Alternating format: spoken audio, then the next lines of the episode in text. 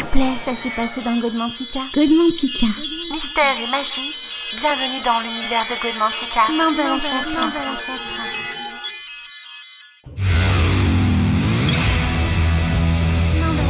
Mandala, Mandala Chakra. Godmantica.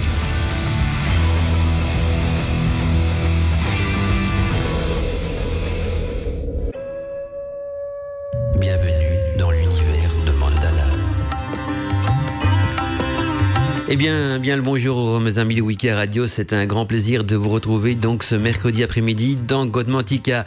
Alors j'espère qu'aujourd'hui j'aurai la technique avec moi, je pense euh, avoir remplacé la pièce défectueuse et donc aujourd'hui euh, tout doit bien fonctionner niveau technique. En tout cas, n'hésitez pas à me contacter si vous constatez un petit souci de réception ou quoi que ce soit, mais euh, je touche du bois, voilà mon petit talisman à moi. Hein, je pense que tout est réglé, en tout cas je l'espère du moins, donc j'ai fait des tests et tout va à merveille. Alors donc quant à nous, jusqu'à 16h.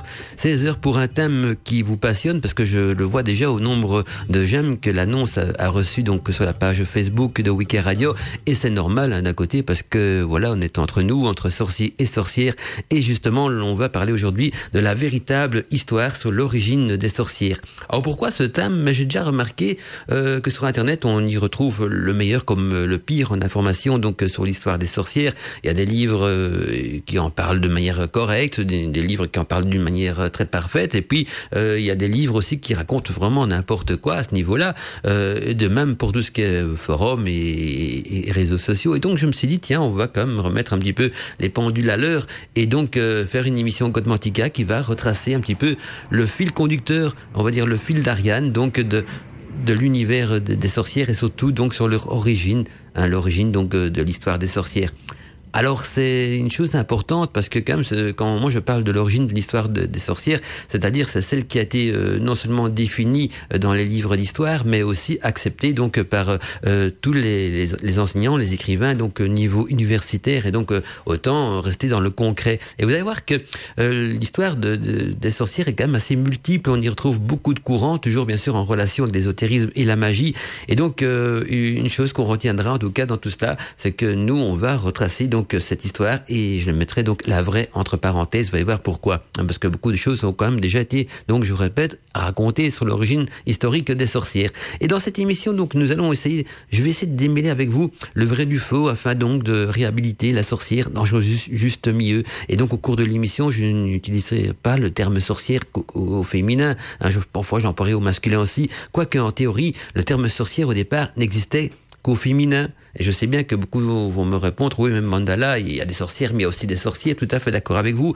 Mais le terme euh, sorcière existe au départ qu'au féminin parce que euh, ça vient de l'anglais qui vient de witches. Et witches euh, en, anglais signifie sorcière aussi bien pour les hommes que pour les femmes. Il n'y a pas de, masculin donc dans l'anglais pour définir le terme sorcier. Donc on dit witches pour les deux. Alors vous allez dire, oui, au niveau de la culture française, il y a quand même les deux mots. Bien, vous allez voir que non, parce que si on remonte un petit peu, donc dans le passé, hein, on va se rendre compte que, que, le, terme sorcière était utilisé donc euh, également pour désigner le masculin ou le, le, le féminin. Et d'ailleurs, euh, je vous conseille à cet effet-là de voir un film quand même très intéressant. Hein, c'est le fameux, la fameuse série télévisée plutôt Salem. Beaucoup d'entre vous connaissent hein, Salem. Enfin, j'espère que vous l'avez déjà vu. C'est la série télévisée créée par Adam Simon et, et Brannan Brago. Et vous allez voir que dans cette série, eh bien, ils utilisent également donc le terme sorcière pour désigner les hommes euh, autant que les femmes, parce que donc euh, à l'époque, sorcière était euh, un terme essentiellement neutre. Et c'est à l'époque de ce Walt Disney, je pense, qui a commencé à donner une, une identité plus féminine au mot sorcière, parce que dans, dans, dans ses films, quand il mettait une sorcière, c'était souvent une femme. Mais donc voilà. Et puis la langue française a bien sûr évolué. Hein, euh, moi, je parle des anciennes langues et donc la langue française a évolué et donc euh, le terme sorcier est, venu petit à petit au, masculin également. On trouve ça dans d'autres euh, domaines aussi. Je vais prendre un exemple. Vous allez peut-être mieux comprendre ce que je veux dire par là. C'est le métier de facteur. Avant, le métier de facteur c'était essentiellement masculin, donc on dit tiens le facteur est passé. Maintenant, il y a des femmes qui sont facteurs aussi. Hein. Il y a la libération. Les métiers ne, sont plus essentiellement féminins que ni masculins. Hein. On retrouve des instituteurs et des institutrices et on retrouve des facteurs et le masculin, donc le féminin plutôt de facteur, c'est une factrice, hein, donc un, nom qui n'existait peut-être pas avant, en tout cas qui n'était pas fortement utilisé, et donc il y a le facteur et la, factrice, voilà, ou factrice, je sais pas comment on le prononce exactement, mais donc il y a le féminin aussi de facteur, et bien maintenant on a donc sorcière et on a le terme sorcier qui n'existait pas donc dans les langues anciennes et qui n'existe toujours pas donc dans la langue anglaise. Alors on va quand même couper euh, l'émission en deux parties parce que l'histoire des sorcières se divise en deux parties. Dans la première partie, donc, je vais vous parler de la véritable histoire sur l'origine même des sorcières et du culte des sorcières. Vous allez voir que quand on parle de sorcières, on peut pas la dissocier donc du culte des sorcières. Et dans une seconde partie d'émission, on va également, à l'occasion, je ne sais pas encore vous dire à quelle date, euh, traiter aussi euh, au niveau de la véritable histoire des sorcières, sur l'origine des sabbats des sorcières, parce que quand on parle de sorcières, de culte des sorcières, on peut pas également donc dissocier euh, le sabbat des sorcières, mais pour vous en parler de manière générale et surtout de manière historique, il me faudra bien sûr une émission complète, quoique pour ceux qui ont déjà eu l'occasion d'écouter euh, l'émission spéciale sur les, préparations des, des vins de sabbat, euh, au début de l'émission, en introduction, j'en parle déjà un petit peu hein, au niveau du sabbat, je donne le sabbat au niveau de son, contexte historique, d'où ce qui vient, où ce qu'il a pris ses racines et pourquoi le, vin a une grande importance donc dans les célébrations de sabbat. Alors si vous allez jeter un petit coup d'œil au niveau des podcasts qui traînent par-ci par-là sur internet, si vous tapez donc euh, fabrication des, vins, de sabbat, vous risquez peut-être de tomber dessus et donc vous allez voir que dans l'introduction de l'émission, euh, je parle déjà donc de l'histoire des sabbats. Mais aujourd'hui, on va surtout donc euh, se centraliser sur l'histoire des sorcières. Et si vous avez envie de me contacter donc sur la boîte mail de Wiki Radio pour me poser des questions, bien sûr en relation avec le thème de l'émission, alors c'est contact wikiradio.net. On retient donc la boîte mail pour me contacter euh, au cours de l'émission, c'est euh, contact wikiradio.net. Alors donc euh, revenons-en à nos moutons et on va donc suivre le chemin de l'origine des sorcières. Il faut savoir que l'origine des sorcières remonte quand même assez loin parce qu'il remonte à l'Antiquité et dans cette époque très lointaine, eh bien la sorcière était une sorte de femme chamane et aussi païenne, donc on la considère comme une femme chamane et païenne qui vivait donc en osmose avec la nature, hein, c'est-à-dire qu'elle communiquait et invoquait les esprits de la nature et qu'elle euh, vénérait également les deux grands luminaires, c'est-à-dire le soleil et la lune. Et donc, à travers le soleil et la lune, ben, la sorcière y voyait bien sûr la représentation des énergies du masculin sacré et aussi du féminin sacré, c'est-à-dire donc euh, l'énergie du dieu solaire et de la déesse lunaire. Et donc, la religion des sorcières a donc toujours eu comme attribut ce dieu solaire et cette déesse lunaire qu'on qualifiera plus tard sous le terme donc de culte des sorcières. Et au cours de l'histoire des sorcières, selon les régions où elles vivaient et selon aussi les panthéons qui y dominaient, eh bien, le dieu et la déesse des sorcières ont pris donc des chemins symboliques et des dénominations assez variées, comme par exemple, eh bien, des divinités solaires telles que Apollon, euh, Bélénos, Osiris, Horus, etc. Et or aussi donc des divinités euh, lunaires hein, telles que Artémis, Diane, Hécate, Isis, etc. Et donc dans l'Antiquité, bien la religion des sorcières était aussi imbriquée, donc, donc dans, dans la religion dite païenne. Donc la religion des sorcières avait du mal à se différencier de cette religion païenne. Ils étaient vraiment imbriqués les unes dans les autres. Et ensuite, au cours des siècles, elle fut bien sûr influencée en plus donc euh, dans certaines régions par le chamanisme, hein, par la religion celtique également, par les cultes religieux aussi de la Grèce antique et d'autres euh, dans d'autres régions de l'Europe, par exemple aussi par des cultes religieux nordiques.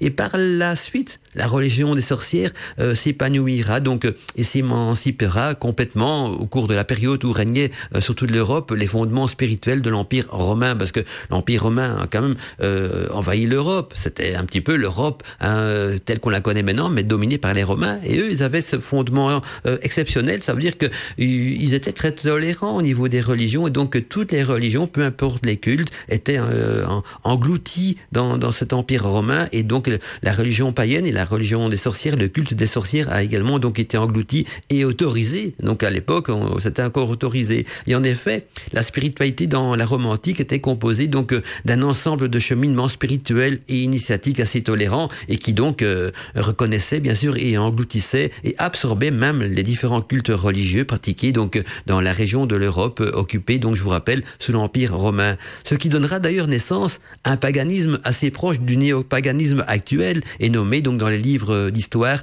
par le terme la vieille religion, ou alors aussi parfois par l'ancienne religion.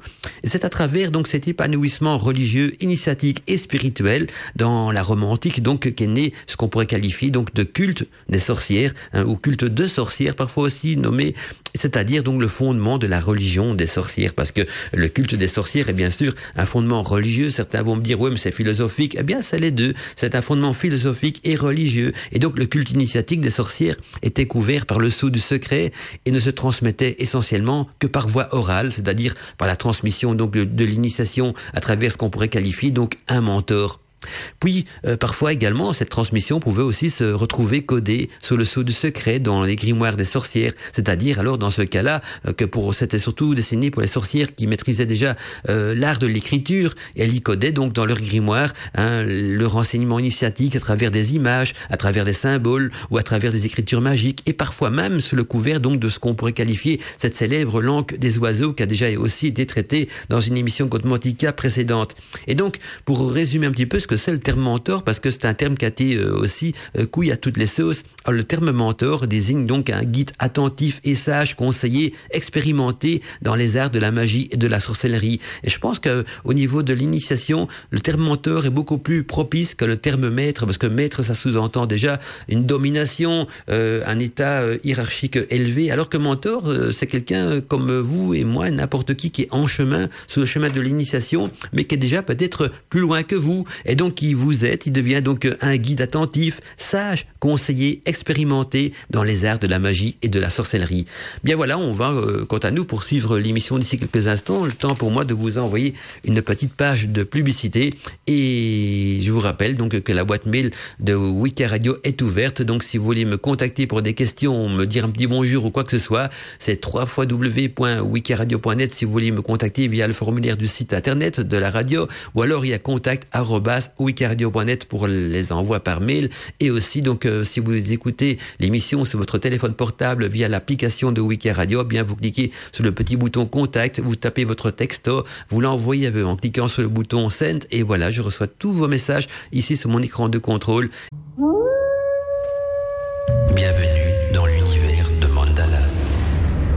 Eh bien, nous, on continue donc notre émission sous la véritable histoire des sorcières. On s'est rendu compte donc euh, que durant l'Antiquité, quand l'Europe était sur la dominance de l'Empire romain, la sorcière pouvait exercer son art et sa religion, et également donc son art, sa religion et surtout son culte en toute quiétude. Donc euh, voilà, parce que euh, l'Empire romain était donc un empire très tolérant pour les différents cultes qu'il a rencontrés en Europe, parce qu'il y avait quand même les, les religions de la Grèce antique, on retrouvait les religions nordiques aussi, puis les religions également qui faisait partie du panthéon romain. Et donc euh, voilà, la religion des sorcières qui était déjà un petit mélange donc de plusieurs cultures a bien sûr été acceptée sans trop de problèmes. Par contre, là où les choses se compliquent un petit peu pour la sorcière, c'est durant euh, la seconde période, qui est la période donc de l'Inquisition médiévale. Alors, c'est-à-dire que bien plus tard, on voit donc apparaître dans les quatre coins du monde des nouveaux courants religieux dits monothéistes, c'est-à-dire donc ne vénérant qu'un seul dieu, ce qui impliqua donc euh, ça impliquera donc aussi que les cultes païens furent assez vite qualifié de culte hérétique. Hein. Et lors des croisades, justement, le christianisme s'imposa progressivement, et ceci euh, dans toute l'Europe. Donc euh, le christianisme euh, s'est imposé de manière peut-être un petit peu par la force dans toute l'Europe, comme une religion donc dominante. Et dans ce contexte, cela engendra donc ce qu'on appelle l'inquisition médiévale, c'est-à-dire que la pratique du culte des sorcières était qualifiée d'hérésie et même hors la loi, ce qui signifie également que, que la sorcière était donc condamnée. Et condamnée à quoi? À la peine de mort par les tribunaux euh, ecclésiastiques de l'époque. Et donc suite à cela, les pratiques euh, spirituelles et initiatiques donc des sorcières entreront donc euh, progressivement dans la clandestinité, ceci afin donc d'échapper à ce qu'on pourrait qualifier donc de véritable génocide organisé donc sur l'Inquisition.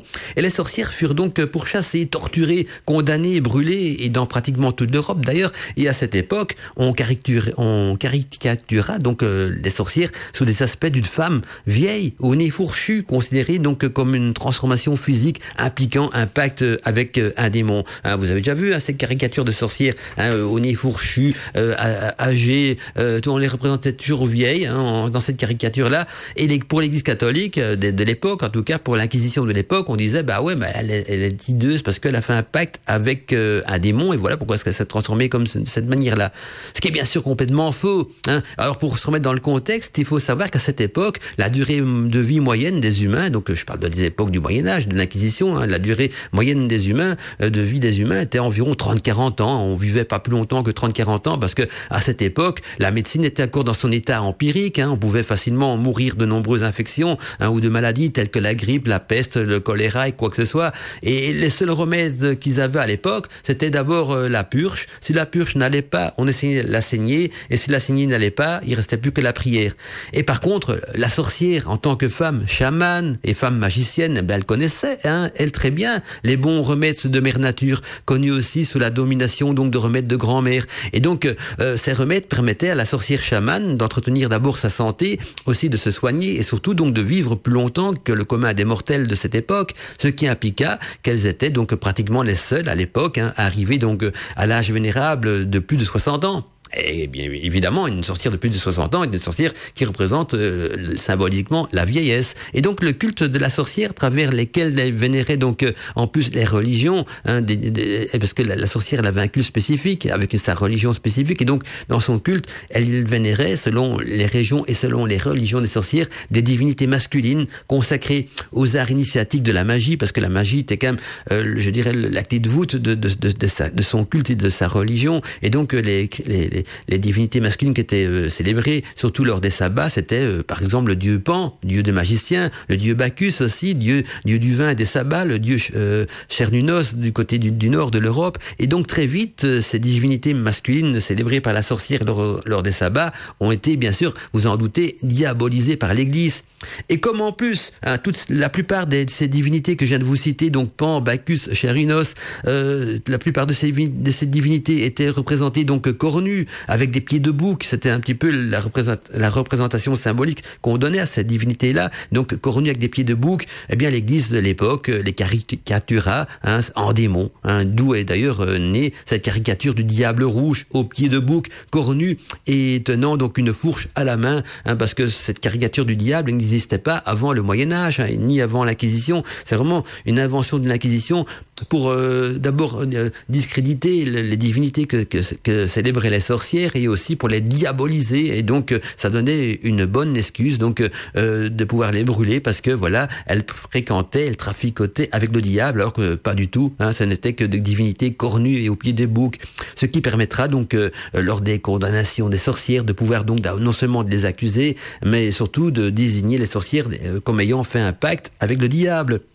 Et pour plus de renseignements, d'ailleurs, à ce sujet, je vous propose donc de lire le livre de référence utilisé donc lors, de cette chasse aux sorcières par euh, le, pouvoir ecclésiastique. Et ce livre porte le nom de Marteau des sorcières. Alors le Marteau des sorcières euh, est toute une série donc de, principes et de marches à suivre. D'abord euh, pour à l'époque de l'Inquisition interroger la sorcière et aussi pour la torturer. Donc c'est vraiment un livre de bourreau, on va dire, hein, ce Marteau des sorcières, qui était le livre qui permettait donc d'amener les sorcières au bûcher. Et vous allez voir que c'est pas triste quand vous lisez ce bouquin-là, c'est même, euh, ça pourrait être révoltant pour certains, d'entre vous. Et donc, les différentes euh, célébrations des sabbats pratiquées donc par les sorcières étaient, dans ce cas-là, considérées aussi comme des vénérations au diable, vu qu'elles vénéraient le dieu Pan ou le dieu Bacchus ou, ou Chernunos. Et donc, euh, on, disait, ben, elles vénèrent le diable, puisque ce sont des dieux cornus. Et donc, les sorcières y étaient donc accusées de pratiques de magie noire. Et voilà donc une bonne raison de les condamner. Alors, autant que la, sorcière avait toute sa gloire donc dans, dans l'Antiquité et rayonnait euh, de, de, sa liberté, de son culte, eh bien, euh, elle a dû rentrer dans la clandestinité, donc euh, durant euh, l'Inquisition, hein, la période du Moyen Âge et tout ce qui va avec par après. Et donc là, cette, la sorcière, elle s'est repliée sur elle-même, elle devait se cacher pour célébrer ses sabbats, et, et souvent, donc sur dénonciation, eh bien, elle terminait malheureusement donc au bûcher. Donc je vous rappelle, c'est un véritable génocide génocide qu'il y a eu donc dans l'époque de l'Inquisition contre une religion, contre un culte qui était le, culte des sorcières, le culte de la vieille religion, hein, où certains diront la philosophie, hein, qui est rené d'ailleurs, qui a repris naissance même à notre époque sous le terme de Wicca, mais Wicca, vous savez, c'est quelque chose de bien différent hein, et du culte originel des sorcières. Mais c'est bien peut-être aussi euh, d'en parler. On se retrouve, nous, d'ici quelques instants. En tout cas, je vois que vous êtes très nombreux à nous écouter cet après-midi et ça me fait très plaisir d'être là avec vous euh, aujourd'hui. Et tout a l'air de bien se dérouler au niveau technique, donc ça me fait deux fois très plaisir. Tous les mercredis après-midi, c'est Code Mantica. C'est Code Mantica. Wicca Radio. En tout cas, j'espère vous passer une belle après-midi, mes amis, et n'oubliez pas que vous êtes à l'écoute de Code Mantica et sur Wiki Radio. Alors, on a vu donc euh, le culte des sorcières hein, à ses origines, à sa source, donc dans l'Antiquité. On a évolué par après donc vers l'Inquisition, où là, la sorcière a dû se terrer, a dû euh, se faire plus discrète. Et maintenant, on va voir un petit peu qu'en est-il donc des sorcières de notre époque, parce que à partir du 19e siècle, hein, le culte des sorcières ne fut plus vraiment diabolisé, mais resta encore bien sûr stigmatisé et caché dans l'ombre. Ce n'est qu'à partir du XXe siècle que, que des livres traitant de magie ainsi que d'autres arts occultes euh, firent à, nouveau donc euh, progressivement leur apparition dans les quatre coins de l'Europe, ce qui engendra donc que petit à petit le culte des sorcières renaisse donc de ses centres. Certains adeptes de la sorcellerie, euh, tels que donc euh, Gérard Garner, euh, Margaret Murray ou alors Alistair Conway ou Scott Cunningham et beaucoup d'autres par après ont tenté de ressusciter donc l'ancienne religion initiatique des sorcières de leurs cendres et ceci donc à travers leurs croyances, leurs pratiques, leur vision personnelle du culte des sorcières, ce qui donnera donc naissance à la Wicca. Hein. La Wicca, c'est-à-dire un terme qui désigne donc la religion des sorcières contemporaines. Et donc ensuite, avec la naissance d'un Internet, eh bien, le culte des sorcières hein, subira à nouveau donc euh, un très grand virage et se faisant donc connaître euh, un peu plus partout et surtout en se médiatisant dans les quatre coins du monde. Et par la suite, donc, il se créa dans la philosophie de la Wicca moderne deux grands courants fondamentaux. Hein, ces courants fondamentaux, c'est-à-dire la Wicca traditionnaliste basé donc sur la doctrine de Gérard Garner, et la Wicca dit éclectique, hein, ayant surtout donc pris naissance en Europe euh, sous l'influence donc des écrits de Scott Cunningham, qui fut traduit donc de l'anglais euh, en, toutes les langues. Ça a été même euh, un des premiers livres Wicca, donc les livres de Scott Cunningham qui a été traduit en français. Et voilà pourquoi ce que la Wicca éclectique a au départ, en tout cas vers le, le, début donc de, de, de l'an 2000, dominé l'Europe parce que c'était les seuls écrits qui nous parvenaient entre les mains traitant de Wicca et de religion des sorcières que en dehors de cela, il y avait bien sûr des livres de magie, je pense au grand et au petit Albert et, tous les livres de Papus et tous les autres, mais euh, aucun de ces livres ne traitait du culte des sorcières, alors que Scott Cunningham, lui, il en traitait, mais Scott Cunningham était aussi très loin de la tradition dans ses écrits. Donc, on a surtout été euh, contaminé par des écrits, des écrits déjà un peu plus, plus éclectiques, et donc on n'avait pas encore des écrits qui parlaient plus de tradition, tels que la, doctrine de Gérard Garner et, euh, et, tous les autres qui ont, qui ont suivi que je vous ai cité donc euh, tout à l'heure. Et donc c'est par après donc euh, qu'on a pris conscience que qu'il existait donc ces deux grands courants week-end. Donc en théorie, le, la Wicca éclectique aurait même pas dû exister, mais voilà, elle, a le mérite d'exister, et tant mieux. Hein, ça permet d'enrichir un petit peu, d'enrichir les horizons. Mais retenez donc que qu'il y a deux grands courants week-end, c'est-à-dire les, week-ends traditionnalistes. Ça, ils portent bien leur nom, ils sont dans la tradition ancienne, basée donc sur cette doctrine ancienne qui a été ressuscitée par euh, de ces centres par Gérard Garner et, et beaucoup d'autres encore aussi. Et puis il y a la Wicca éclectique, surtout donc euh, qui a pris naissance en Europe sous l'influence donc des écrits de Scott Cunningham. Et en parallèle de à la Wicca contemporaine, on y trouve également donc un autre courant initiatique et gnostique également, s'enracinant donc dans les arts de la magie, dans les arts de la euh, théurgie et aussi dans les arts de la sorcellerie, c'est-à-dire un enseignement initiatique plus secret et basé donc sur les écrits que nous ont laissés donc en héritage les grands maîtres de l'occultisme et les, les arts de la magie tels que Eliphas Lévy Cornelius Agrippa, John Dee, Paracels, Papus, etc. Ce, courant-là, donc je vous parle actuellement, donc ce courant parallèle est un petit peu le courant dont je fais partie. Moi, je me qualifie toujours plus sorcier que Wiccan. Hein, J'irais peut-être sorcier de l'ancienne tradition parce que je suis traditionnaliste également. Mais voilà, donc je suis plus donc de l'héritage donc de, ces, grands personnages de la magie tels que Eliphas Lévis, Cornelius Agrippa, John Dee, Paracels, Papus et, et tous les autres. Et donc à notre époque, on peut considérer que l'étude et la pratique initiatique de la magie, elle a encore évolué et elle est même devenue donc une doctrine basée sur sur les principes d'un art de vie, hein, d'un cheminement initiatique, d'un épanouissement spirituel, d'un retour vers la nature et surtout d'une vision néo-païenne donc du monde, de pratiques rituelles également qui l'accompagnent et d'une transformation de soi. Et je pense même que la magie est devenue, en tout cas l'art de la magie et l'étude de la magie est devenue avant tout une transformation de soi qui va nous permettre donc de cet éveil, cet éveil vers un épanouissement spirituel, hein, vers ce retour vers la nature dont je vous ai parlé, vers, vers cette vision néo-païenne du monde et vers les pratiques rituelles. Et donc on, là, on peut plus dénier que le culte des sorcières est vraiment, euh, au sens propre du terme, une religion, une religion, une philosophie également. Et donc, quand une religion euh, est également embriquée dans une philosophie et en plus qu'elle véhicule travers elle donc euh, euh, ce, ce, courant initiatique plus secret basé sur euh, des héritages des anciens, que, moi j'appelle ça le courant gnostique, eh bien là on est vraiment dans un mot qui résume les trois, donc la religion, la philosophie et le courant gnostique, c'est-à-dire le culte des sorcières. Et voilà pourquoi quand on parle de culte des sorcières, on peut dire qu'on est vraiment proche de la, vérité, en tout cas pro, pro, proche en tout cas de l'essence même de cette sorcière. Et là on est donc à notre époque contemporaine et on voit un petit peu donc le parcours. C'est vrai que maintenant on ne se cache plus, plus trop, en tout cas pour parler euh, des arts de la magie et de la sorcellerie. Quoi qu'il y a quand même des pays sur Terre, il vaut peut-être mieux pas en parler. En Europe, c'est vrai que la, démocratie a quand même fortement évolué et donc euh, euh, chacun a le droit de penser ce qu'il veut, de s'exprimer comme il veut, de, de, suivre la, religion qu'il veut, mais ce n'est pas le cas dans, dans tous les pays du monde. Je veux dire, il y a des, des, des, pays où pour les pratiques de magie et de sorcellerie, on est encore toujours euh, condamné euh, alors que ici en Europe, bah, on est peut-être discrédité. Ça, ça peut quoi arriver. C'est une autre manière de condamner également. Hein. Euh, quand vous parlez, euh, vous dites à quelqu'un, je suis sorcier, je suis sorcière, et que vous voyez un petit ricanement ou, ou tu crois tout ça, bah, c'est une autre manière de condamner également, parce que euh, sans savoir de quoi ce qu'on parle, on, on, ricaille, bah, parce qu'on ne sait pas de, quoi il s'agit, on connaît pas l'essence de, la chose. Hein. C'est comme si quelqu'un dirait, moi je suis d'une telle ou une telle religion, que vous rigolez, lui rigolez au nez, il sera pas très content non plus. Et donc voilà, c'est une manière peut-être de, de, de, mettre la, sa sorcière de nouveau euh, vers un, état plus, bas, mais en même temps, euh, voilà, on est là, on a le mérite d'exister, on a le mérite de s'épanouir et surtout euh, la chance de retrouver donc les écrits que nous ont légués les anciens, donc la, la chance, cette chance de pouvoir renouer avec les sources même hein, du culte des sorcières. On a l'occasion donc de faire un brièvement l'historique donc de l'histoire de la sorcière. C'est vrai qu'en deux heures d'émission, c'est pas évident donc de relater l'histoire de la sorcière qui s'étale quand même sur euh, plusieurs siècles, mais euh, voilà, c'est important quand même de pouvoir remettre les pendules à l'heure et de vous faire déjà une idée d'ensemble donc de, de ce que c'est que l'histoire et les origines, les racines même de la sorcière. Alors maintenant, ce qui nous intéresse, parce que je vous ai parlé de culte des sorcières, c'est de savoir aussi ce qui nous est enseigné à travers l'étude donc la pratique de la magie, de la sorcellerie. Donc, qu'est-ce qui nous est enseigné à travers le culte des sorcières?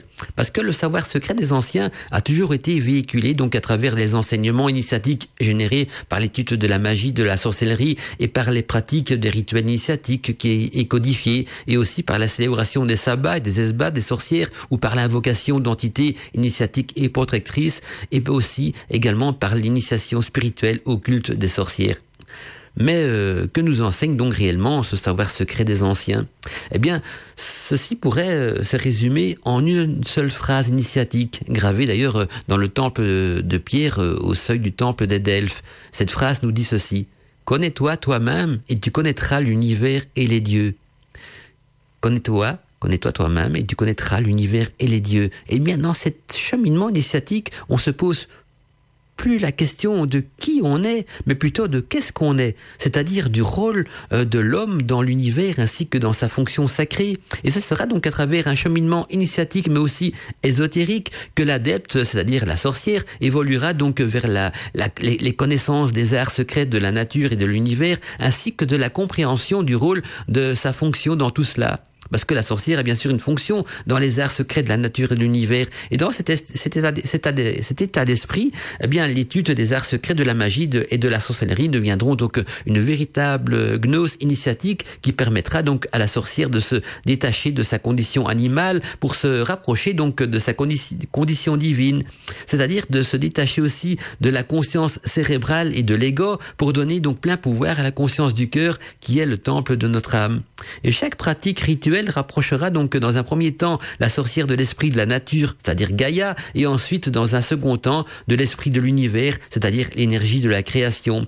Ce qui signifie que la sorcière retrouvera donc euh, à nouveau sa fonction première d'homme et de femme chaman, car elle sera donc initiée aux arts secrets de la magie et de la sorcellerie, qui deviendront donc un outil indispensable pour se détacher de son ego, pour enclencher aussi l'ouverture de, euh, son esprit et avancer donc dans son évolution euh, Et donc, euh, c'est à travers le développement de ses dons, de ses connaissances théoriques, pratiques et spirituelles que la sorcière acquit donc dans son cheminement initiatique le titre de sorcière confirmée.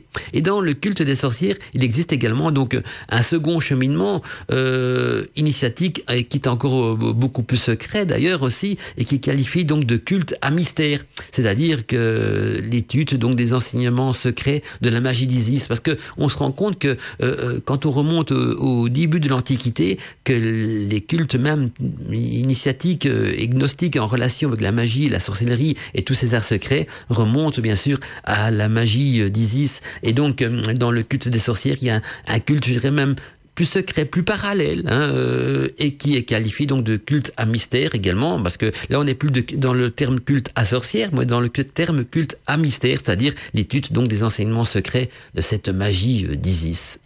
Alors nous, de notre euh, côté, on va maintenant essayer de, percer le savoir secret que véhicule donc le culte des sorcières. On va euh, regarder un petit peu ce savoir secret, c'est-à-dire magique et philosophique, qui est véhiculé à travers ce culte des sorcières, qui est une religion, une gnose et, et surtout donc une philosophie. Alors la première chose à savoir qui est véhiculée, donc euh, on va voir peut-être le premier niveau, c'est ce qu'on qualifie quant à nous sous le terme de la magie naturelle. Alors le culte des sorcières, il a toujours dégagé donc un sentiment de crainte dans le monde profane, car la vision et la conception donc philosophique de la nature humaine dans l'héritage du savoir donc des sorcières est parfois aussi euh, assez éloigné quand même du concept religieux et philosophique populaire et donc euh, est beaucoup plus proche des concepts initiatiques euh, gnostiques car l'étude des arts de la magie et de la sorcellerie impliquera toujours donc une, un véritable cheminement initiatique et aussi donc une transformation de soi en profondeur.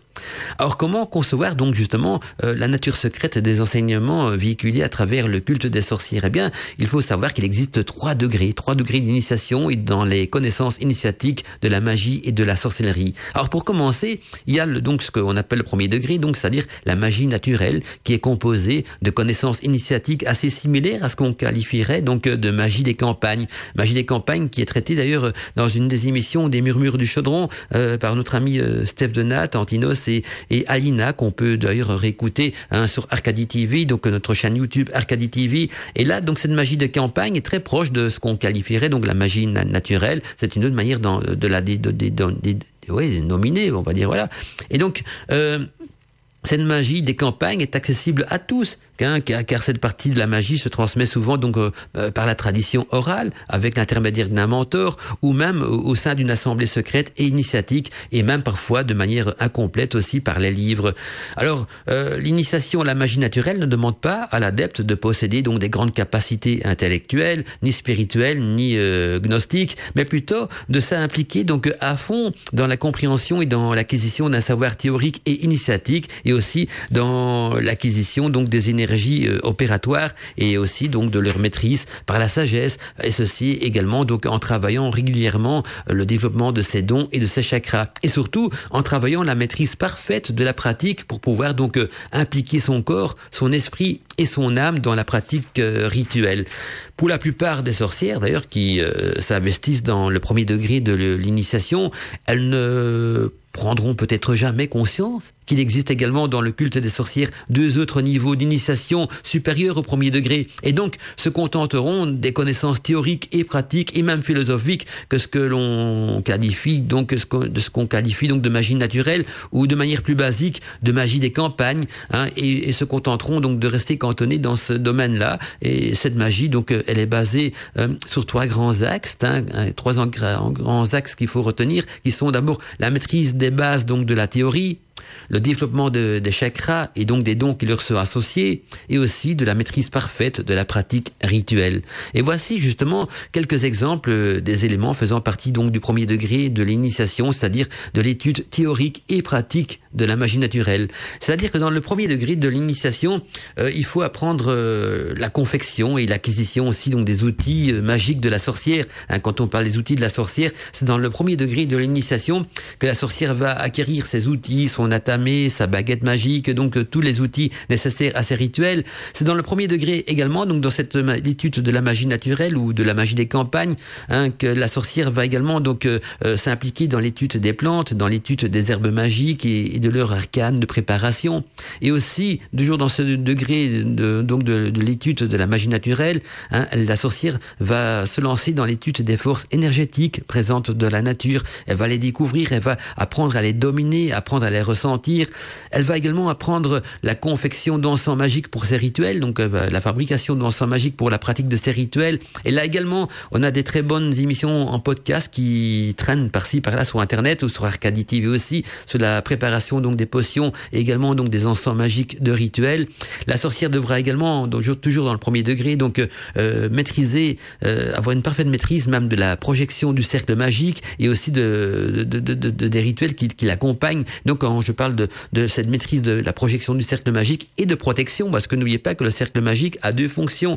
Il est magique dans le sens qu'il va euh, garder les énergies enfermées dans le cercle un petit peu comme dans une sorte d'aquarium et en même temps il protégera la sorcière de toute attaque énergétique extérieure ou parasite à son rituel. Donc euh, la maîtrise de, euh, de la projection du cercle magique et de protection pour la pratique des rituels fait partie également donc des enseignements du premier degré. Il y a aussi les bases essentielles de la pratique rituelle. Donc euh, les bases même de la pratique des rituels pratiques doivent être maîtrisées parfaitement dans le premier degré. Il y a les bases essentielles aussi de la magie naturelle, ce qui va de soi parce qu'on est dans le contexte de la magie naturelle. Il y a les principes de la loi de l'attraction qu'il faut maîtriser également et surtout comprendre. Il y a la confection d'amulettes de protection. Le principe également des âmes sœurs. Il faut savoir euh, le, principe des âmes sœurs parce que ça permettra de mieux comprendre le fonctionnement de l'homme, et quand je dis de l'homme, c'est de l'être humain, bien sûr, à travers les énergies du masculin sacré et du féminin sacré. Donc, cette acquisition de, c'est une science également. La science des âmes sœurs est une chose euh, indispensable à maîtriser, donc, euh, dans le premier degré de la magie naturelle. Et puis, sans oublier, bien sûr, le développement des chakras et des sept dons qui leur sont associés. Hein, on avait déjà vu dans les émissions précédentes, qui existent également en podcast, que chaque, chaque chakra euh, est en relation avec différents types de dons, et donc développer ces chakras, c'est en quelque sorte euh, non seulement déclencher ces dons, mais surtout donc les développer pour qu'ils deviennent de plus en plus efficients alors, euh, c'est pour ça que je m'attarde pas trop sur tous ces points-là, parce que ce sont des points qui ont déjà été traités dans les émissions Gotemantica précédentes et qu'on peut retrouver en podcast. Donc, je ne fais que les résumer pour le moment. Et puis, aussi, toujours dans l'acquisition du premier degré, hein, donc de cette magie naturelle, c'est la connaissance et la pratique des bains magiques de purification, parce que on avait vu également donc qu'avant chaque rituel, il faut pratiquer donc euh, des bains magiques de purification. Et là, on en, j'en parle également donc dans le, podcast euh, où je traite des différentes étapes de préparation d'un rituel. Et donc, les, tout cela, ça, ça prend donc dans le premier degré de l'initiation. Bien sûr aussi, une chose importante, c'est les couleurs, les couleurs des bougies, donc c'est-à-dire les couleurs planétaires des bougies. Hein, chaque bougie est en relation avec une planète selon sa couleur, et donc tout ça est également à maîtriser donc dans le premier degré. Il y a aussi le principe du masculin et du féminin sacré euh, qu'il faut maîtriser dans le premier degré de l'initiation. Et alors, euh, sans oublier également, vu que c'est un culte des sorcières, les invocations des diétés et des entités qui vont avec, et encore beaucoup de choses, hein, j'ai mis etc. pour pas tous les énumérer, hein, parce que je vais en venir petit à petit donc euh, au second degré de l'initiation qui comprend donc euh, quant à lui la magie cérémonielle, mais j'en reparlerai d'ici quelques instants. Et là, je vais également vous parler des différentes étapes, des choses à retenir et à étudier euh, dans le second degré. Et là, je vais peut-être un petit peu plus approfondir la, description des étapes parce que elles n'ont pas encore été traitées dans des émissions Gotemantica parce que je me cantonne toujours pour le moment au premier degré de l'initiation parce qu'il y a déjà tellement de choses à dire à ce niveau-là et à maîtriser. Mais je vais commencer petit à petit, quoi qu'aussi, non, non, il y a déjà des choses qui traité également donc dans, dans le second, dans, dans, dans Gotmantica. Je viens de tomber sur la célébration des 20 sabbats dans mon post-it. J'en ai déjà parlé. Donc voilà, donc on va traiter quand même du second degré et voir en détail les choses à maîtriser également dans le second degré de l'initiation, donc de cette tradition de, de culte des sorcières. Alors vous êtes nombreux à m'envoyer des, des, messages et des mails et vous-même me demandez donc de reprendre plus en détail donc les différents euh, euh, chapitres de l'initiation du premier degré, donc de la magie naturelle, parce que euh, voilà, c'est vrai que j'ai survolé ça euh, rapidement parce que j'en avais déjà parlé donc dans des émissions précédentes, mais je suis d'accord avec vous que les émissions Mantica sont un petit peu éparpillées et puis n'ont pas tous été enregistrés à l'époque, donc euh, c'est vrai, je vais, je vais reprendre quand même point par point et vous donner un petit peu plus de détails parce que j'ai reçu beaucoup de mails dans cette demande-là. Ça me dérange pas, bien au contraire, ça fait plaisir de voir que vous êtes enthousiaste et motivé et donc je vais vous redonner donc la liste des différents chapitres, quoi qu'elle n'est pas complète, hein, je vais vous y donner un petit résumé de la liste normalement, euh, ça va beaucoup plus loin, mais ce sont les, les, les, les, les chapitres principaux donc euh, à maîtriser dans le premier degré. Et j'avais déjà pensé d'ailleurs euh, de créer un jour un site spécifique qui reprendrait donc tous les podcasts de Godmantica. Ce serait un site qui serait donc collé à l'école des sorcières. Il y aurait peut-être une communauté au sein du site internet. Et puis ce serait un site spécifique donc de diffusion de podcasts. Et tous les, podcasts, les enseignements de Godmantica seraient centralisés, c'est-à-dire aussi bien les émissions de Wiki Radio que de Radio Arcadie des hors série, tout ça. Mais voilà, le site, je l'ai pas créé parce que je, ne dis pas que l'envie ne me manque pas, mais c'est un budget. Créer un site internet, ça, demande une certaine somme et puis il faut chaque fois renouveler l'hébergement, le nom de domaine et tout ça. Euh, j'ai fait mon calcul, un, site internet, ça revient quand même euh, à une centaine d'euros par an. Hein, c'est avec l'hébergement, euh, le graphisme et tout ce qui va avec.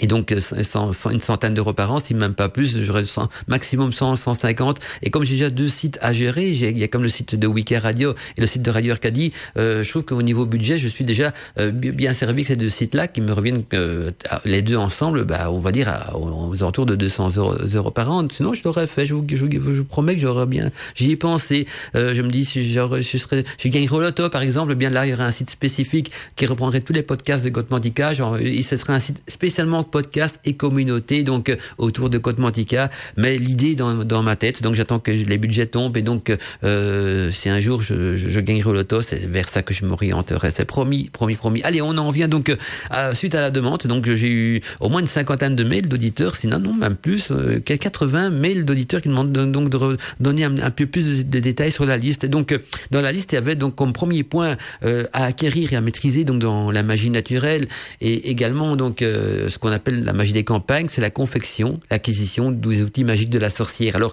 les outils magiques de la sorcière, on en avait déjà fait tout le tour, mais donc il y, a, quoi? Il y a le chaudron, euh, je vais vous donner ce qui vient de mémoire comme ça, le chaudron, la, la tamée, la baguette magique, le chaudron qui, je vous rappelle, représente l'utérus cosmique, la baguette magique qui est plutôt le phallus cosmique, donc là on est de nouveau dans le masculin et le féminin. Euh, c'est important de prendre conscience que nos outils magiques dans, la magie euh, on, on, sont la dominance également donc du masculin et du féminin euh, sacré. Et donc euh, voilà, le, symbole de la tamée, c'est le phallus cosmique, et donc le, chaudron, c'est l'utérus cosmique. En parlant justement de masculin sacré, euh, je vous rappelle que sur, Radio Arcadie, il y, a, il y a tout un cycle de méditation sur le masculin sacré présenté par notre ami Antinos. Et pour en savoir plus, allez jeter un petit coup d'œil donc dans l'agenda du site de Radio Arcadie. Vous allez voir qu'il y a des, méditations sur le masculin sacré, au, au cas où certains d'entre vous seraient intéressés. On a beaucoup parlé de féminin sacré, mais également donc un mouvement de masculin sacré. Et donc je, voilà, moi je suis ouverte aux deux. Donc s'il y a des, personnes qui organisent des méditations sur les féminins sacrés, je vais bien les diffuser sur les radios. Tout comme s'il y a des personnes qui organisent donc des méditations sur le masculin sacré, je les diffuse également donc sur les radios. Donc allez à cet effet, jetez un petit coup d'œil donc dans la rubrique agenda du site de, Radio Arcadie. Alors donc il y a il y a l'acquisition des outils magiques d'associés. On avait vu la tamée, le, euh, le, chaudron, la baguette magique. Là, le baguette magique, je ne vais pas vous faire tout une, une, émission complète parce que c'est assez complexe, mais je vous garantis que sur Arcadie TV, il y a une émission Godmantica qui traite de la préparation de la baguette magique de A à Z. Donc ça va vous servir euh, énormément. Alors, a aussi le, le Graal, ce qu'on appelle donc le, le, le, calice, le Graal ou la coupe, donc pour les breuvages euh, magiques. Euh, il, y a, il y a les, ingrédients, les, accessoires pour le cercle magique. Certains vont employer une épée, d'autres une corde. Ça dépend si on va le tracer énergétique, de manière énergétique ou de manière euh, officielle. Il y a les bougies. Il faut aussi, dans, ça fait partie des outils aussi. Donc il faut une bougie de chaque couleur en relation, bien sûr, avec euh, chacune des planètes. Ça, je vais vous expliquer d'ici quelques instants ce que j'entends par là. Il faut la tunique également. Hein, le sorcier, la sorcière, il a sa tunique hein, euh, de rituel qui mettra sur soi Il y a aussi, euh, je, je, de mémoire, je suis en train de réfléchir parce que je, mes outils, j'en ai quelques-uns, mais c'est souvent les mêmes que je réutilise.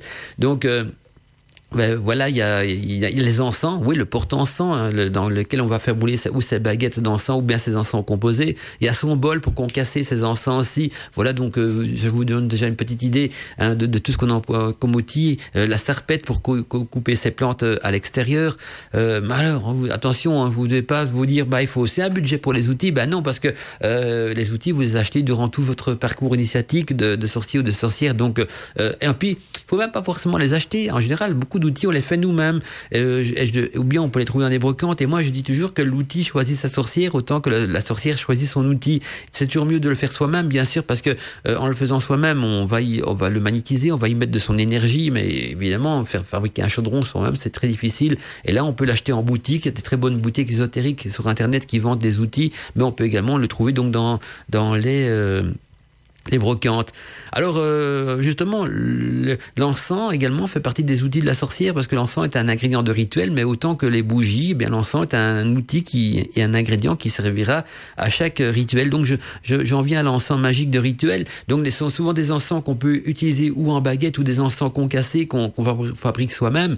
Il y a beaucoup de recettes d'encens dans nos anciennes émissions, mais je vous conseille peut-être de lire le livre La magie des potions de notre ami Antinos qui qui a un chapitre aussi consacré donc euh, à la préparation des encens magiques.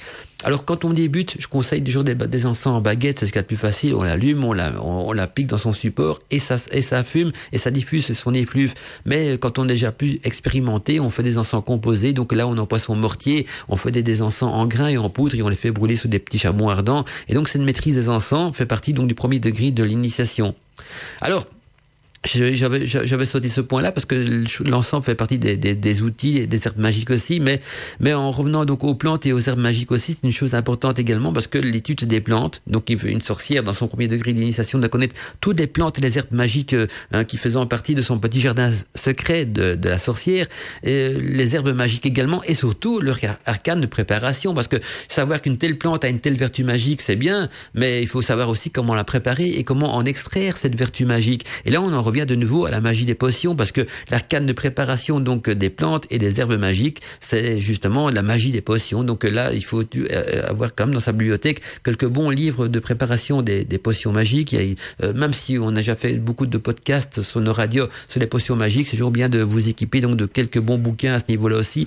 Et au niveau des, des, plantes et des herbes magiques, là, il y a beaucoup de livres intéressants qui traitent donc des vertus magiques des plantes. Hein, vous avez l'embarras du choix sur Amazon. Je pourrais vous en donner à l'occasion quelques bonnes références, mais je crois qu'Alina l'a déjà fait donc dans, ses chroniques littéraires. Mais voilà, donc la maîtrise des plantes, c'est important que quand une sorcière se balade en pleine nature, qu'elle reconnaît une telle ou une telle plante, elle sait directement de quelle plante il s'agit et quelles sont ses vertus magiques, ce qui est logique d'un côté. Mais voilà, c'est donc des choses à connaître dans le premier degré de l'initiation, donc dans l'étude de la magie naturelle.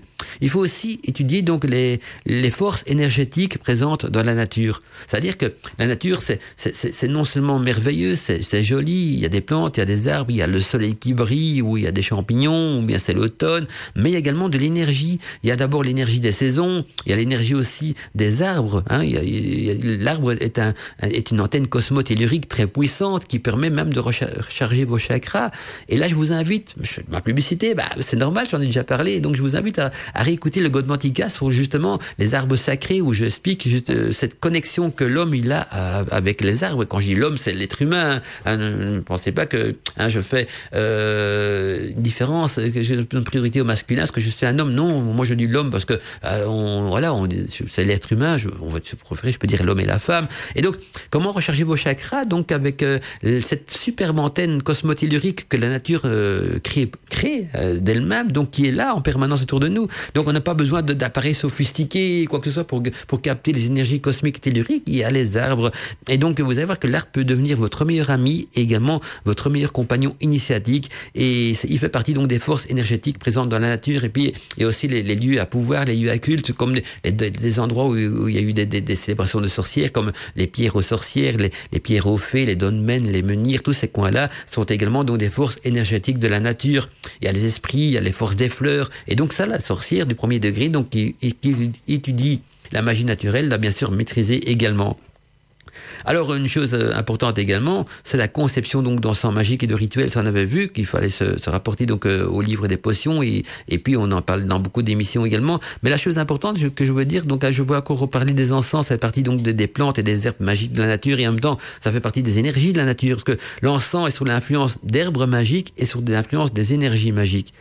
Alors, une chose importante, parce que c'est la maîtrise même de la pratique des rituels, c'est qu'il faut maîtriser la projection du cercle magique et de protection pour la pratique de rituels. Fabriquer un cercle magique, c'est important, parce qu'une sorcière qui fait un rituel, si elle sait déjà pas faire un cercle magique, c'est, elle est dans l'erreur. Alors, une erreur que je vois fréquemment, parce que beaucoup de, de youtubeurs euh, et de youtubeuses mettent leurs vidéos, donc de leurs rituels sur Internet.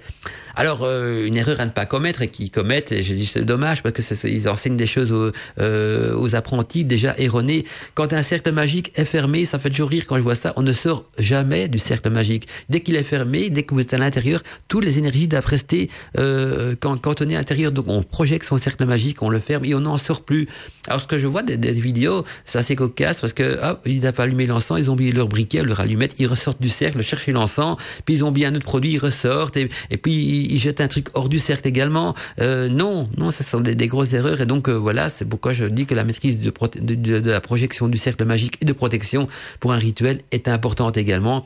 Et là, je vous conseille de, retrouver donc le podcast des différentes étapes de, de, conception d'un rituel où je parle justement euh, en détail de la confection de ce cercle magique hein, et de protection dans lequel on invoque les quatre éléments et les quatre coins euh, cardinaux. Donc quand on projette le cercle magique et donc ça veut dire aussi qu'on le ferme. Hein. On, on, c'est un petit peu comme un sous-marin où on ferme les coutilles parce que on reste ancré dans le cercle magique qui a deux fonctions, magique et de protection. Donc magique, on a vu que c'est garder les énergies cantonnées à l'intérieur du cercle et les protections, c'est de vous protéger des attaques extérieures et des attaques parasites aussi. Et j'entends par attaque parasite tout ce qui est contraire euh, à votre rituel, donc tout ce qui pourrait perturber votre rituel ou l'empêcher de se dérouler dans des bonnes conditions. Alors il faut également, euh, ce qui est logique, donc si on parle de cercle magique, toujours dans le premier degré, maîtriser les bases essentielles de la pratique rituelle. Donc se dire qu'on est une sorcière du premier degré, ce n'est pas rien que euh, d'étudier des bons livres, de connaître tous les livres célèbres par cœur, hein, parce qu'il faut également mettre la main à la pâte, comme on dit, et donc euh, mettre la main à la pratique. Et je dirais même que la pratique est aussi importante, si pas plus importante que la théorie. Il n'y a pas de pratique sans théorie, donc je peux pas dire qu'elle est beaucoup plus importante, mais les deux sont importants je vais vous donner un exemple, vous allez mieux comprendre euh, ce que je veux dire par là. Vous, vous faites des études de, de cuistot. Vous devenir un grand chef coq, un grand cuistot. Alors, vous vous lancez dans les études, bah, il y a la théorie. Mais si vous mettez jamais la main à la pratique pour faire une sauce, pour euh, euh, couper des légumes, quoi que ce soit, hein, euh, je pense justement à Top Chef, hein, de ces émissions-là, bah, jamais, jamais vous serez euh, capable de réussir un bon plat, malgré que vous connaissez toute la théorie, comment est-ce qu'on cuit, comment est-ce qu'on trouve un tel légume, comment on le prépare, c'est en théorie, mais il faut le tour de main qui va avec, parce que on voit beaucoup de candidats qui, qui, ont, qui en théorie, ils sont, ils sont, ils sont très calés, mais le tour de main, c'est souvent là que ça cale ou que ça rate, et donc c'est important quand on est une sorcière con, confirmée, euh, en tout cas quand on se prétend sorcière euh, confirmée, de bien connaître donc euh, les bases essentielles de la magie pratique de rituels et on les apprend bien sûr en s'exerçant, en lisant des bouquins et en, et en mettant en pratique ce qui est écrit dans les livres. Parce que lire un livre sans mettre en pratique ce qu'il y a dedans, autant ne pas l'acheter. Ça sert strictement à rien. Donc il faut, le livre, on le lit, on, se l'approprie et on le met en pratique. Et quand on le met en pratique, on se l'approprie deux fois. Une fois de manière intellectuelle quand on l'a lu, la seconde fois d'une manière corporelle et énergétique quand on le met en pratique. Alors, il faut connaître donc à, travers les bases essentielles de la pratique rituelle, ben, il faut connaître aussi donc les bases essentielles de la magie naturelle. Et là, on est bien sûr dans la théorie. Hein. Là, il faut étudier donc les, grands livres classiques de la magie naturelle. Et là, je pourrais pas vous dire mieux que d'écouter donc les chroniques littéraires d'Alina, parce que Alina elle décortique des livres pour débutants, vu qu'elle est débutante elle-même, mais elle va vous donner vraiment des, ouvrages auxquels j'irais pas penser, parce que moi, d'abord, euh, à l'époque où j'étudie tout ça, ces livres n'existaient pas. Et puis, parce que aussi, quand on est bien avancé dans le domaine, on, on s'oriente plus vers des, livres qui vont nous, faire évoluer encore vers le haut et plus vers les livres de débutants. Donc là, je trouve qu'Alina est une excellente référence pour tout ce qui est livre donc, de débutants, donc au niveau de la magie. J'en ai mis quelques-uns également, euh, parce que ce sont ceux que j'estime pour moi essentiels sur mon site de l'école des sorcières. Donc si vous allez sur le site de l'école des sorcières, donc il y a le lien bien sûr de référence sur le site de Wiki Radio, eh bien vous allez voir qu'il y a une rubrique littéraire, une rubrique où je donne euh, environ six livres indispensables. Ce sont six livres que chaque sorcier et sorcière devrait avoir dans sa bibliothèque pour dire, tiens, voilà, j'ai quand même chez moi les livres qui me donnent les bases essentielles de la magie naturelle. Et donc, si vous avez besoin de plus de renseignements sur ces bouquins présentés sur mon site de l'école des sorcières, n'hésitez pas donc à m'écrire à contact alors, les principes de la loi de l'attraction, c'est important aussi, c'est ce qu'on appelle, nous, en magie, le secret. La loi de l'attraction, c'est-à-dire que c'est le, principe de, cause à effet. C'est donc la loi de l'attraction, c'est-à-dire que c'est la foi c'est d'abord la foi dans ces rituels, c'est la foi dans ce qu'on fait et la certitude qu'on va réussir, c'est l'énergie positive qu'on met dans son rituel. Il y a un très bon livre que je vous conseille justement qui s'appelle Le Secret, qui est le livre qui explique les, principes même de la, loi de l'attraction, mais la loi de l'attraction qui est aussi le moteur même des rituels de, de magie. Donc euh, voilà une chose à court à maîtriser. Alors, Chose importante aussi, c'est la confection donc d'amulettes de protection. Là, il y a le podcast sur Wiki Radio, donc on peut le trouver dans, dans le blog de Wiki Radio. Mais les amulettes de protection, c'est important parce qu'elle va vous protéger contre les erreurs qu'on peut faire dans ces rituels, mais en même temps, elle va vous permettre d'acquérir, de développer vos, pouvoirs, vos pouvoirs, parce que j'insiste sur le terme pouvoir magique, et quand je dis dons, ce sont des pouvoirs, bien sûr, et donc l'amulette de protection, euh, à partir du moment qu'elle vous protège de, toutes les énergies négatives ou de toutes les erreurs, en même temps, elle va vous permettre donc de bien évoluer au niveau donc euh, de ces dons et de ces pouvoirs. Donc une amulette de protection, il faudra la faire bien sûr vous-même, hein, mais là, il y a une émission Gotmantica qui, qui est mise vraiment vous allez sur le site de Wiki Radio, dans le blog, il y a la confection d'amulettes de protection expliquée en détail. Alors, euh, on avait vu donc euh, le, ah oui voilà le principe des âmes sœurs. Ça c'est important aussi les âmes sœurs. Pourquoi euh, qu'est-ce que c'est une âme sœur hein, on, on, se rend compte pourquoi est-ce qu'on est un homme et pourquoi est-ce qu'on est une femme. À travers l'étude des âmes sœurs on apprend à mieux comprendre aussi le principe même du masculin et du féminin sacré. Les âmes sœurs c'est pas rien que le coup de foudre en amour que je sais bien que la plupart des gens disent ah j'ai rencontré mon âme sœur. Ça veut dire qu'on a, on a un coup de foudre et un coup de foudre est souvent vous le savez bien par expérience plus un feu de paille qu'autre chose, hein, parce que l'amour c'est quelque chose qui se mûrit comme un bon vin et pas comme un feu de paille. Et donc euh, les âmes sœurs c'est plus complexe que ça, c'est trouver la partie manquante de votre âme, donc que vous soyez une femme ou un homme, la partie manquante c'est votre partie féminine ou masculine. Alors la partie féminine ou masculine, on, on la trouve pas forcément à travers le sexe opposé, parce qu'on on en avait parlé aussi, hein, que sur l'homosexualité quoi que ce soit, on peut également trouver son âme sœur dans ce domaine-là. Donc peu importe, mais la âme sœur c'est sa partie manquante de son âme pour se compléter, parce que sinon c'est comme vous êtes comme une pièce, de puzzle non complète. Et donc voilà, pour c'est important de, de, comprendre les, les, principes des âmes sœurs et des énergies donc du, du féminin, du masculin sacré à travers celle-ci. En étudiant le principe des âmes sœurs, on étudie en même temps le principe de la, du dieu, de la déesse, et de, du, féminin, du masculin sacré, parce que il y a le microcosme et le macrocosme, et vous-même, donc dans votre principe et dans votre dualité de l'âme sœur, vous êtes un microcosme de l'énergie donc du masculin, du féminin sacré, et donc de l'énergie du dieu et de la déesse. Alors le développement des chakras, des sept dons est une chose importante aussi. Là également, il y a un très bon podcast qui est en ligne sur le site de, de Wiki Radio, toujours dans, dans la rubrique podcast et dans la rubrique blog également. Donc il est en double, on peut le trouver dans les podcasts et dans les blogs aussi. Et donc, il y a deux versions. Il y a la version de cette dons Radio Arcadie et Wiki Radio. Je pense que sur celle de Wiki Radio, j'ai eu le temps d'aller beaucoup plus loin dans mes explications. Donc la version des sept dons est plus complète sur Wiki Radio que sur Radio Arcadie parce que euh, voilà, j'ai été plus loin. Ça dépend un petit peu hein, de, de, mon humeur du jour et surtout des questions qu'on me pose parce que c'est vous-même qui orientez un petit peu l'émission. Donc plus j'ai des questions, plus je m'écarte un petit peu de mon fil conducteur de base, mais je réponds à vos questions. Moi j'ai des questions, plus je, me, je reste donc dans mon fil conducteur. Et donc vous allez voir que chaque chaque don, euh, chaque, chaque don de pouvoir est associé donc à un des chakras. Et donc développer ces dons en magie, c'est simplement d'abord débloquer ces chakras et puis donc de les développer. Et là, il y a des, informations euh, relatives justement aux dons et, chakras sur le site de l'école des sorcières, mais également nous dans le podcast de Godmantica que j'ai fait donc euh, il y a pas très longtemps, si mes souvenirs sont bons, c'est un petit peu avant les vacances d'été.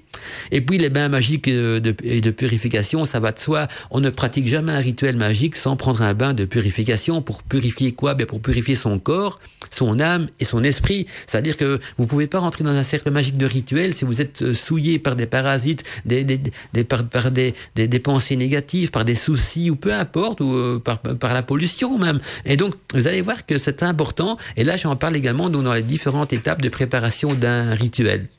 Alors, euh, j'en reviens aux couleurs planétaires des bougies, important à maîtriser. Là, je vais vous les donner. D'ailleurs, ça, hein, je vais pas vous donner la magie qui va avec, mais à partir du moment que vous connaissez les, influences d'une planète, vous savez la magie qui va avec. Je vous parle de la planète Vénus. Tout le monde sait que c'est l'amour. On est bien d'accord. Donc, je vous donne juste les couleurs. Comme ça, on fait un petit résumé avant de passer à la suite. Sinon, j'aurais pas le temps de parler du second degré de l'initiation. Et donc, les couleurs planétaires, c'est la Lune, c'est le blanc. Donc la lune, ce sera donc euh, la couleur blanche et donc la bougie blanche. Hein, toutes les bougies blanches, c'est lunaire.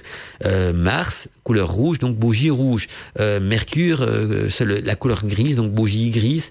Je, jeudi, donc le jeudi, je, pense au jour de la semaine parce que chaque planète a un jour également. Donc Jupiter, Jupiter, c'est les bougies violettes ou mauve. Hein, les deux sont bonnes. Hein. On pose souvent la question mauve ou violette. Moi, j'irais même bleu, mauve, violette et même bleu nuit. Donc vous imaginez, même trois possibilités on va dire, on va garder le, mauve, c'est plus facile. Donc euh, couleur mauve euh, Jupiter, donc euh, c'est le, jeudi et, donc le vendredi Vénus. Et là Vénus, il y a deux couleurs. Il y a le vert et le rose. Le vert, c'est pour tout ce qui est magie intellectuelle, donc c'est-à-dire acquisition de pouvoir, décryptage de grimoire et tout ce qui est parce que Vénus avait cette double facette. C'était la déesse des, enseignements et des sciences et en même temps de l'amour. Et donc, on va dire l'amour peut-être un, art et une science aussi, pourquoi pas hein, Pourquoi pas Et donc, Vénus va, elle a, elle a la clé des connaissances magiques caché parce que euh, il y, a, aussi Mercure qui est une partie des connaissances plutôt initiatiques et gnostiques alors que Vénus euh, magique et les connaissances secrètes de la nature et également donc les, secrets de la de l'amour donc tout ce qui est magie d'amour retour d'affection provocation sentimentale et bien sûr sur les influences de Vénus. Et donc quand c'est au niveau de la science, on va utiliser donc des bougies vertes pour le, savoir ou le gai savoir si vous préférez. Et quand c'est au niveau de rituel d'amour, on emploiera donc des bougies de couleur rose et pas rouge. Je vois souvent cette erreur aussi, bougie la bougie d'amour rouge. Pourquoi? Parce qu'on disait rouge amour. Imaginez une bougie rouge en amour. La bougie rouge, c'est Mars, la couleur de Mars. Mars qui est le dieu de la guerre. Hein, et de la réconciliation aussi, d'accord. Et donc, quand vous mettez une bougie rouge en amour, il y a déjà, ça veut dire qu'il y a déjà un conflit. Hein, si vous voulez, non, si vous faites un rituel d'amour, je veux dire c'est qu'il y a un conflit à réparer. Il y a une discorde, il y a une rupture. Donc, on va pas mettre la bougie rouge, sauf dans le cas, bien sûr, mais il faut qu'elle soit accompagnée d'une bougie rose également, en disant j'emploie le rouge pour me réconcilier et le rose pour créer l'amour. Et donc là, on met la rose et la rouge. Là, je vais pas rentrer dans les détails parce que sinon, je vais faire une émission rien que sur la magie d'amour. Mais vous voyez un petit peu le principe hein, qu'il y a derrière tout cela, on est bien d'accord? Donc j'en étais à Vénus, hein, euh, couleur verte ou rose. Saturne, hein, donc euh, le noir, hein, couleur, donc les bougies noires sont des bougies saturniennes, donc avec la magie de Saturne qui en découle, et le jaune, les bougies jaunes, la magie solaire, donc euh, tout ce qui tourne autour de la magie solaire, guérison et compagnie, par exemple, un rituel de guérison. Alors, on me pose souvent la question, tiens, mandala, et les bougies argentées et, et, euh, et dorées, est-ce qu'on peut les employer aussi en rituel? Alors je dirais que non, parce que les couleurs des anciens, c'était les couleurs de l'arc-en-ciel. Et donc le doré, l'argenté, il fait déjà pas partie du spectre des couleurs qu'on trouve dans l'arc-en-ciel. Donc on parle de nous. Pour la, lune, c'est du blanc. Pour le soleil, c'est du jaune. Et pas de l'argenté pour la lune. Et, et pas du, du, de l'or pour le soleil aussi. Parce que c'est d'abord pas les couleurs de l'arc-en-ciel. Et puis il y a une autre raison aussi, c'est que dans la, la pratique rituelle, il faut que la bougie soit teinte jusqu'à l'intérieur de la bougie, jusqu'à son centre. Et donc, si on emploie une bougie euh, argentée ou dorée, vous allez voir que c'est des bougies, elles sont toujours teintes en superficie parce que ils ont du mal à créer une cire de bougie qui les teinte en profondeur pour ces couleurs-là. Et donc, comme elles sont teintes en superficie, c'est pas bon parce que ça veut dire qu'elles sont blanches à l'intérieur. Donc, vous prenez une bougie dorée, ben, vous la coupez, ben, c'est une bougie blanche qui, est recouverte de couleur dorée et une bougie argentée, c'est recouvert. Donc, argenté et doré, on oublie. Donc, euh, la, lune, c'est blanc et, le, et, le, le, doré, c'est le soleil, quoi. Donc, euh, voilà, donc on prendra du jaune. Hein, la place n'est pas du doré. Hein, bien d'accord. Donc voilà, j'ai fait le, tour des couleurs des bougies. Alors à maîtriser aussi, donc je, reprends les titres que j'ai dit, il y en a beaucoup plus que ça, mais je prends les principales. Donc maîtriser le principe du masculin, du féminin sacré, c'est-à-dire en comprendre les principes et savoir ce qui se cache derrière tout ça. Parce que euh, il y a plein de mouvements féminins qui se créent, féministes qui se créent ouais sur le féminin sacré et là ils ont tendance à oublier le masculin sacré. Alors je m'en je m'en fiche un petit peu, je pense que je, suis un homme que j'ai envie de revendiquer ouais et les hommes dans tout cela. Non, pas du tout. Mais c'est important les deux, il y a le yin et le yang dans la magie. Donc on peut pas négliger le masculin sacré comme idem dans l'autre sens hein. Il y a des mouvements de masculin sacré euh, qui qui négligent un petit peu le féminin, on est entre hommes, on est bien euh, hein, pas de femme à bord. Non, pas du tout, ça, ça, on, on, on, là on est trop dans, dans dans le yang et, on, se, barre les yeux aussi. Et là, je vous conseille de lire le livre qu'Antinos va sortir. Antinos, dans sa méditation, vous allez voir qu'il y a le préface de son livre qui est déjà publié donc dans le blog de Radio Arcadie. Donc, pour présenter sa méditation sur le masculin sacré, j'ai mis donc le préface de son bouquin avec son autorisation, bien sûr. Et donc, euh, par après, il va écrire un livre sur le, masculin sacré et l'important aussi par rapport au féminin sacré. Les, les deux sont indispensables. Un ne va pas sans, sans l'autre. Imaginez les deux plateaux d'une balance. Hein, vous voyez les balances que, que, les orfèvres utilisaient avant ou les bijoutiers pour mettre ces deux plateaux qui pendent, euh, qui sont soutenus hein, avec des, des, fils, on va dire, sur une, une, barre centrale. Ils doivent être en équilibre. Eh bien, on doit comprendre et utiliser en magie donc les principes du masculin et du féminin sacré en équilibre, sans donner plus d'importance à un ni à l'autre. Donc il faut que les deux sont importants. On est d'accord. Et donc aussi, je termine avec ce que j'avais dit pour le premier degré, les invocations des diétés et des entités, ce qui est normal aussi. Donc dans la magie naturelle, il faut connaître donc comment, il faut savoir comment invoquer donc les diétés et les entités. Qu'est-ce qu'on peut faire pour les invoquer? Qu'est-ce qu'on doit dire? Quel encens on doit utiliser? Et surtout ce qu'on doit pas faire, parce que si vous faites des choses contraires, vous pouvez les offusquer, vous pouvez les faire fuir ou même invoquer des mauvaises entités. Donc c'est important de connaître tout ça aussi. Donc voilà un résumé donc de tout ce qui est à maîtriser dans la magie naturelle bah, on va passer euh, d'ici quelques instants à la suite. Donc, ce sera euh, le, second degré de l'initiation. Je pourrais aller moins loin dans le second degré de l'initiation en explication parce que comme vous me demandez plus d'explications pour la magie naturelle, et tant mieux, ça fait plaisir. Mais donc, je vais peut-être survoler plus le second degré, mais c'est pas grave. On aura l'occasion d'encore en parler entre nous. D'un côté, j'irai même tant mieux. Comme ça, j'aurai encore l'occasion donc de faire d'autres émissions Gotmantica et euh, aller plus en profondeur dans, dans tout cela. Hein. Donc, ça fait toujours plaisir de voir que vous êtes motivé enthousiasme et tout, ce qui va avec. Et donc, euh, grâce à vous, donc, euh, je pourrais euh, avoir plein de bons sujets encore pour les prochaines émissions Godmantica. Allez, temps pour nous donc de passer à la musique, aux, dernières publicités de l'émission, et puis on se retrouve donc en fin d'émission pour essayer donc d'aborder tant bien que mal le second degré de l'initiation. Le troisième, j'en parlais pas du tout parce qu'on n'aura pas le temps. De toute façon, je ne compte pas en dire beaucoup à ce niveau-là. Ne vous, vous en faites pas, vous ratez pas grand-chose parce que comme le troisième degré de l'initiation est un degré très secret, euh, j'en aurais parlé que de manière comme superficielle parce que euh, je peux pas euh, me mettre non plus dans la profanation de secret parce que euh, voilà c'est réservé à des initiés de ce troisième degré. Le deuxième déjà je peux l'aborder mais avec des pincettes hein. le premier n'y a pas de problème. Le premier c'est accessible à tous hein. mais le troisième hum, c'est beaucoup plus occulte. En tout cas on en parlera sûrement peut-être un petit peu dans l'émission ou sinon peut-être pas. Tout dépendra du temps que me prendra donc le second degré.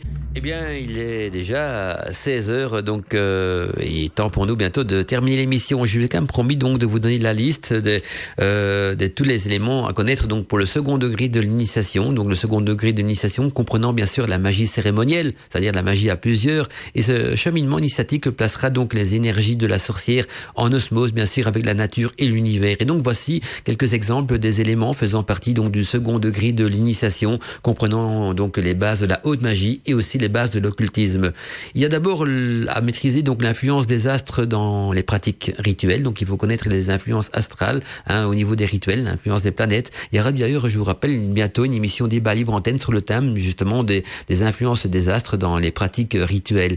Il y a également donc la magie des potions, mais alors là, on, sera beaucoup plus dans les arcanes et techniques de préparation. Donc euh, on va approfondir donc euh, les arcanes et techniques de préparation de la magie des potions.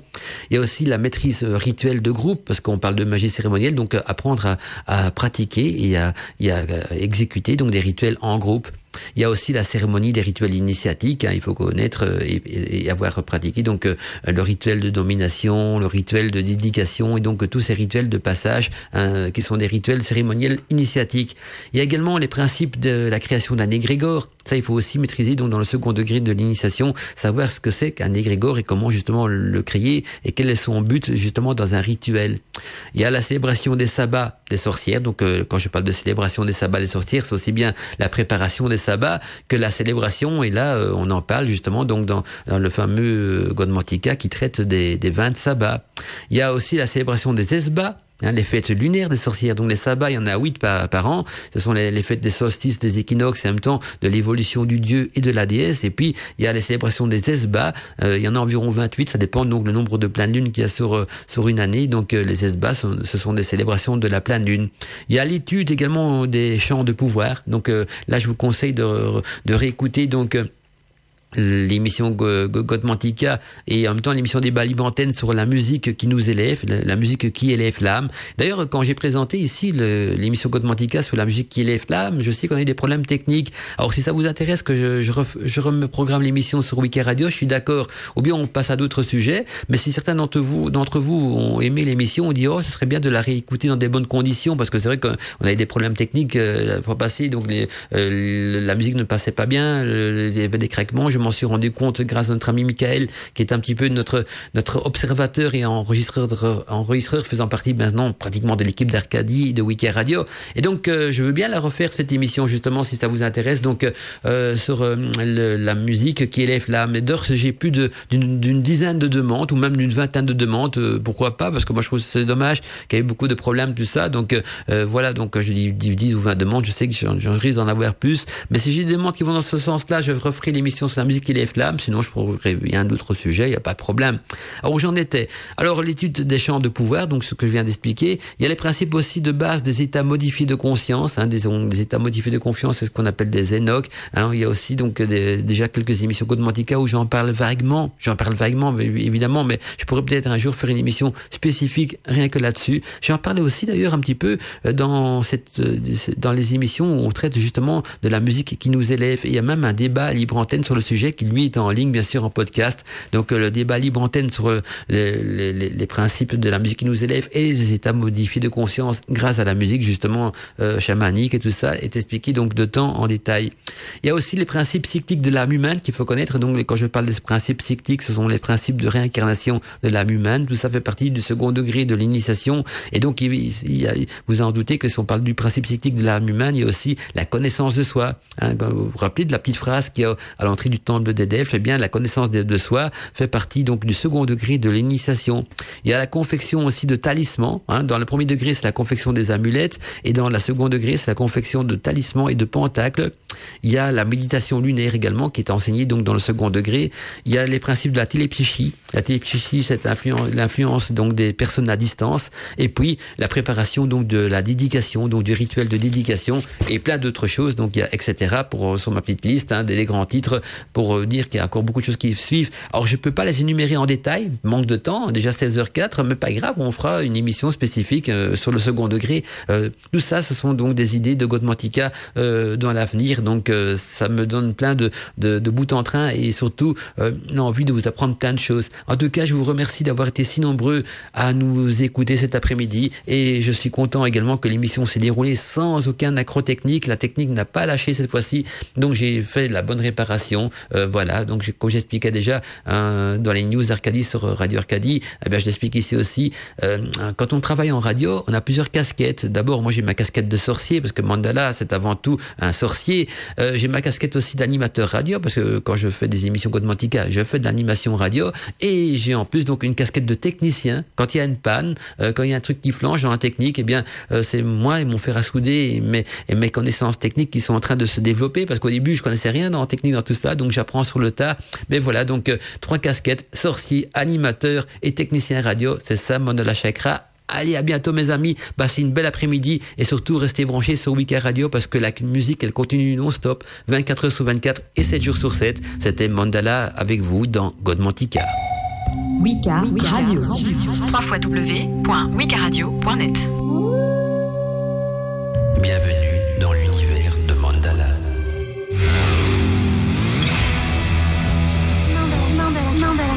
Chakra. Godmantica.